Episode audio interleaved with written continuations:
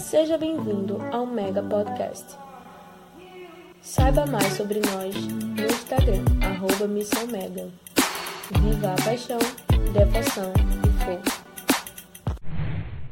Bom dia, boa tarde, boa noite. Não sei de que hora você está me ouvindo aí nesse podcast, mas eu oro para que seu dia seja incrível na presença de Deus.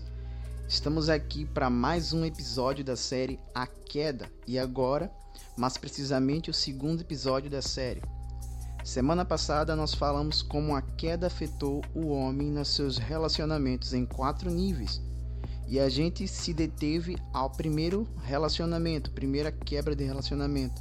Nós falamos sobre a quebra do relacionamento do homem consigo mesmo, que é o problema de identidade. E hoje nós vamos falar sobre uma outra quebra de relacionamento, que é a do homem com o seu próximo, o problema social. Estou muito feliz e muito animado pelo que Deus vai fazer hoje e eu oro para que o Senhor venha abrindo seus olhos para um algo novo, que não é tão novo porque está escrito há muito tempo, mas que isso venha te despertar a entender a redenção dentro desses quatro relacionamentos. Ok? Então vamos lá. Primeira coisa que a gente tem que entender: quando Deus ele cria Adão, ele declara algo muito interessante sobre Adão. Lá em Gênesis capítulo 2, versículo 18. Então, o Senhor Deus declarou: Não é bom que o homem esteja só. Farei para ele alguém que lhe auxilie e lhe corresponda. Em outras versões vai dizer alguém que seja idônea. Pela primeira vez, desde a fundação do mundo, Deus, que é totalmente bom e que tudo o que faz é bom, olha para a criação e diz: não é bom. Em um momento muito específico, e em que momento Deus diz não é bom? Quando ele vê algo que era a solidão de Adão. Então, a solidão de Adão, aos olhos de Deus, que é totalmente bom, é que a solidão não é algo bom. Então, a Bíblia, em todas as partes, vai nos mostrar como Deus preza pela sociedade, como Deus preza pelo convívio entre as pessoas, pelo relacionamento. E Deus é um Deus relacional. Deus é um Deus que vive plenamente em unidade consigo mesmo. Como assim, Harrison? O homem hoje vive em sociedade porque Deus em si é uma sociedade unida. Como assim? Pai, Filho e Espírito coexistindo em plena união.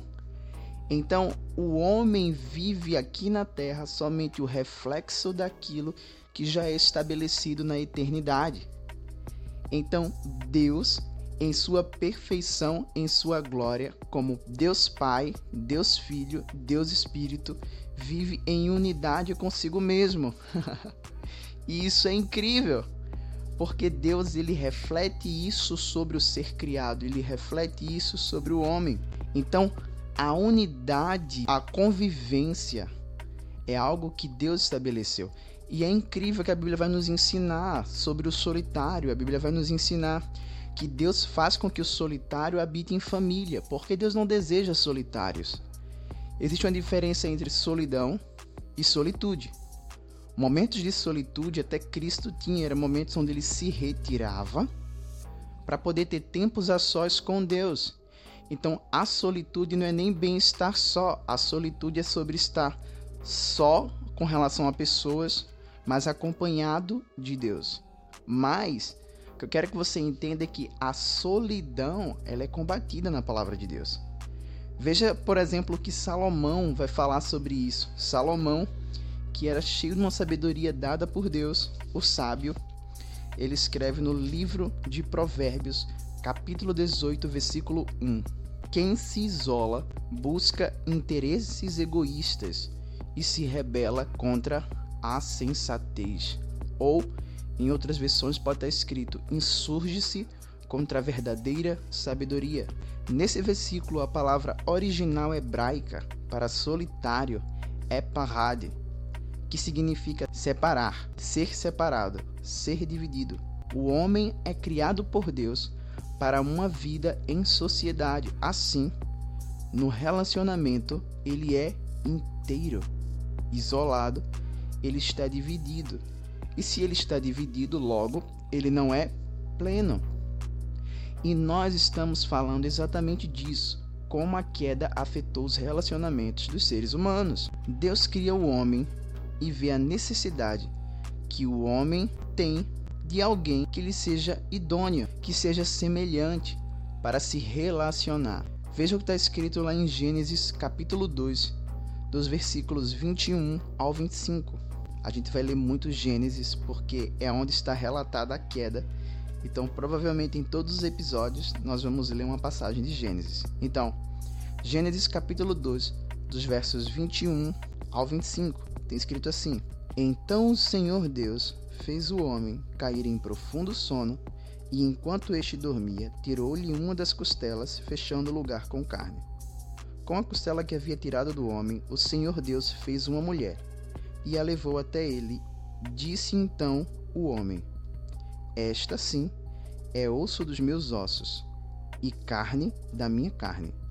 Ela será chamada mulher, porque do homem foi tirada.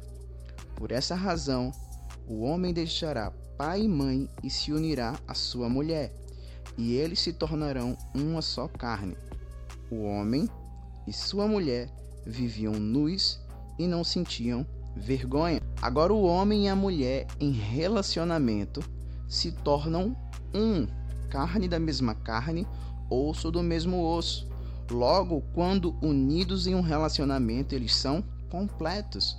Então nós vemos mais uma vez a Bíblia nos falando sobre um homem que ele necessita de um próximo para ser completo. E aqui especificamente ele fala sobre um relacionamento de homem e mulher, um relacionamento que no seu auge da unidade tem o poder, a capacidade de gerar uma próxima vida. E eu acho isso incrível, porque quando Deus ele forma o homem, ele diz: façamos o homem a nossa imagem, conforme a nossa semelhança.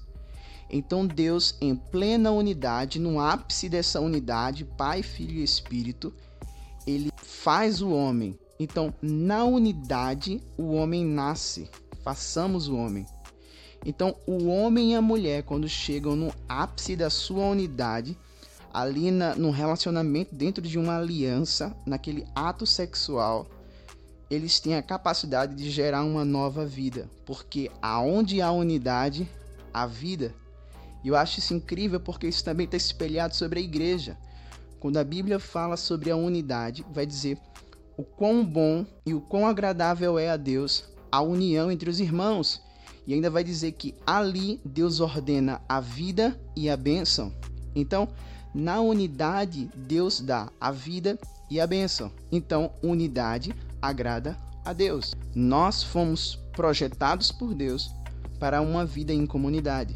E querendo ou não, nós estamos constantemente caminhando para uma vida em comunidade. O grupo do seu trabalho, por exemplo, é um tipo de comunidade. A sua família é uma comunidade.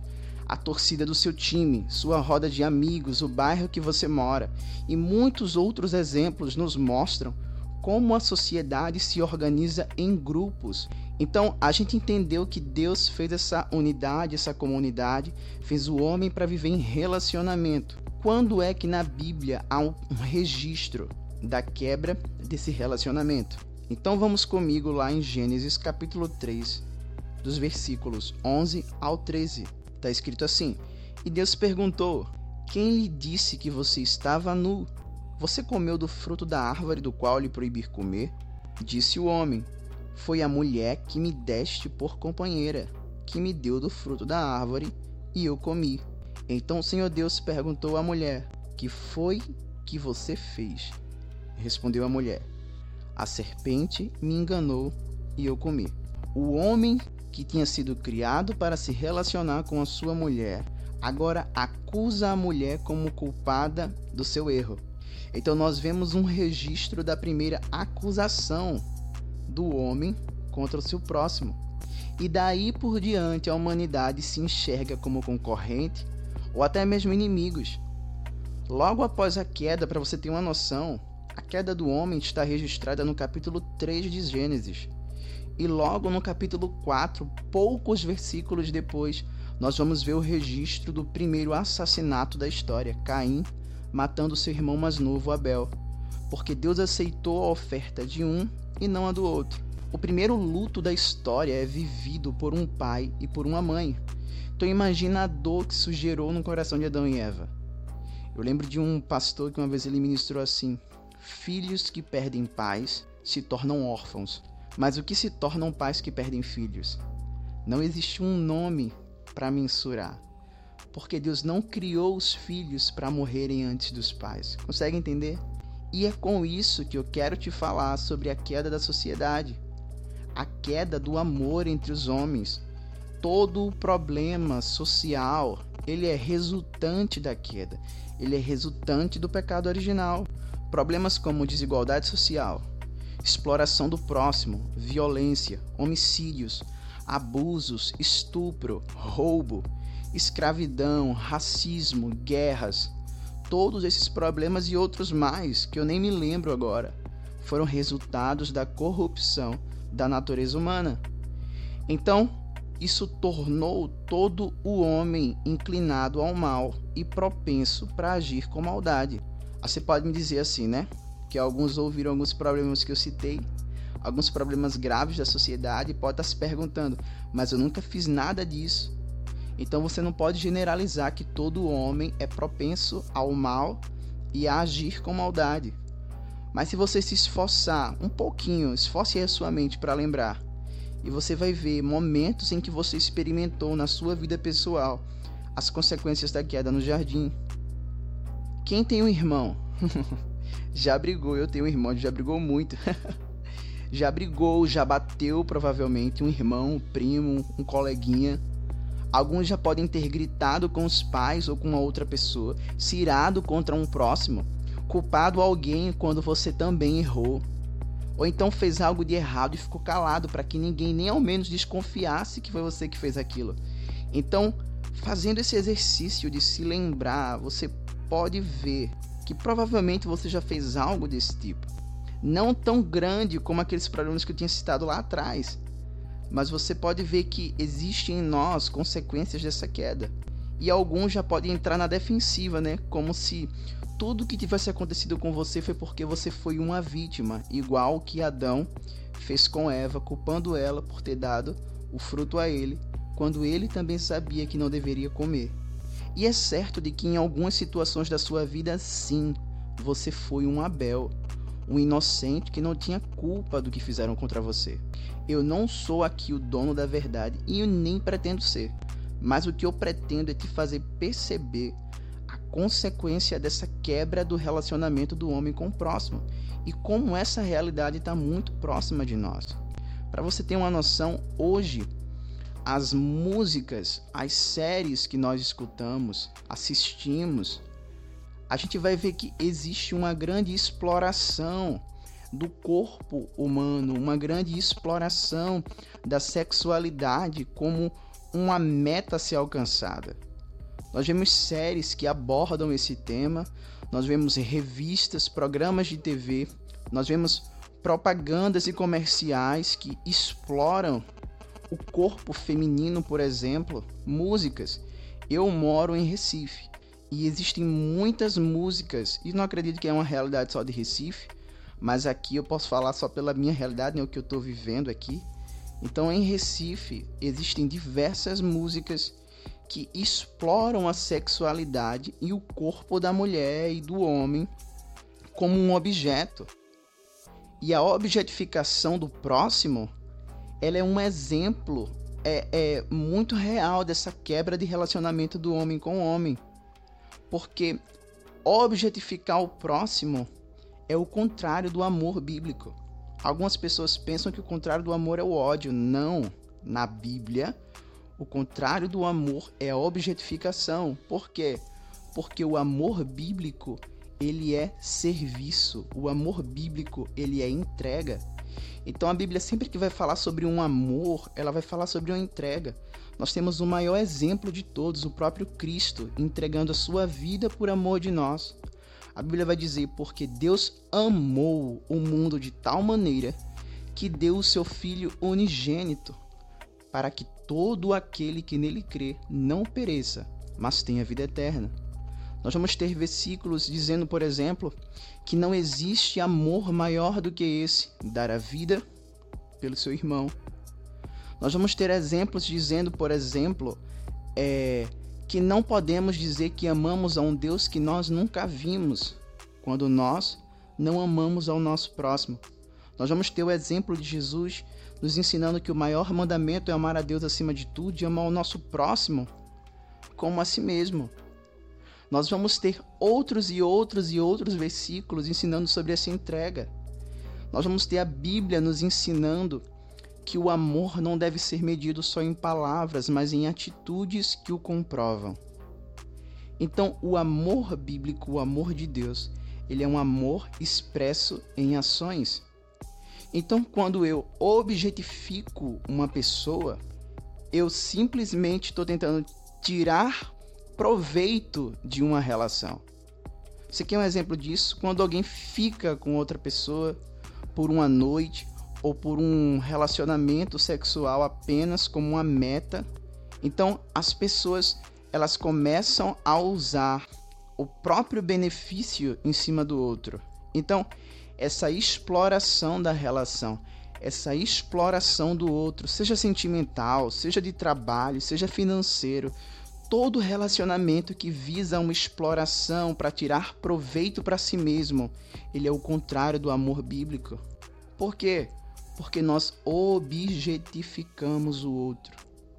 Nós tornamos o nosso próximo como uma escada, como degraus que eu vou subir então, relacionamentos que são pautados em um bem-estar financeiro, relacionamentos que são pautados em algo que vai me fazer vencer na vida, entre aspas, né? Porque a visão cristã de vencer é totalmente contrária da visão mundana de vencer.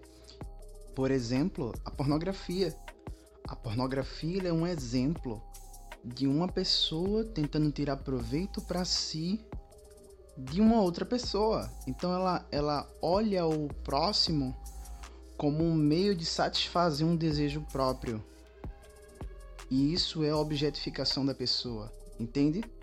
Então todo relacionamento aonde eu olho para o meu próximo com o proveito de se satisfazer e não é algo mútuo, é algo próprio, porque a Bíblia vai nos ensinar que o corpo do marido pertence à esposa e o corpo da esposa pertence ao marido. Isso é um exemplo de um amor que visa o bem do outro, entende?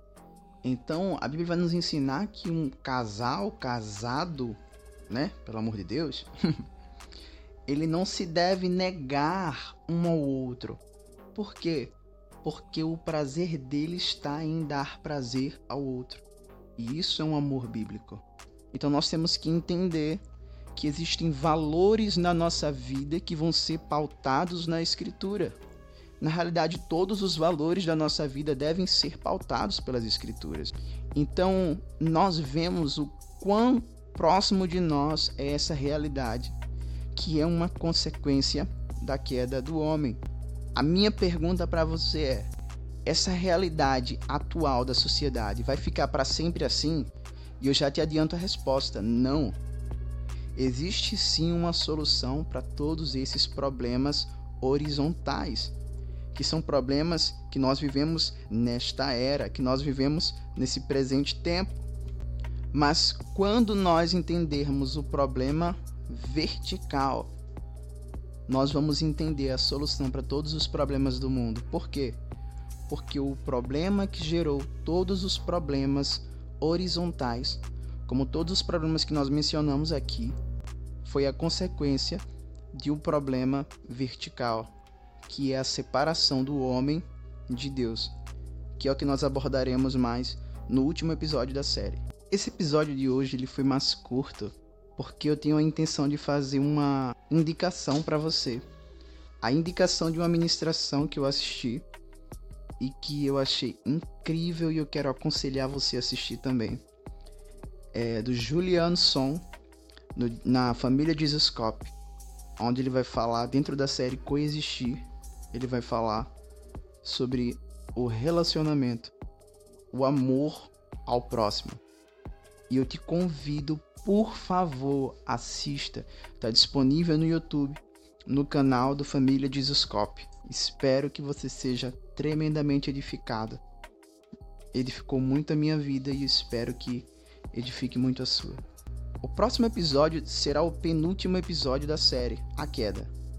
E nós vamos abordar sobre a quebra do relacionamento do homem com a criação, o problema ambiental. Então eu convido você a ouvir semana que vem e avisar aquele seu amigo que é envolvido em causas ambientais. A gente sempre conhece uma pessoa que é muito envolvida com a causa ambiental e eu já te adianto que vai ser muito bom. Então já tô te esperando pro próximo episódio.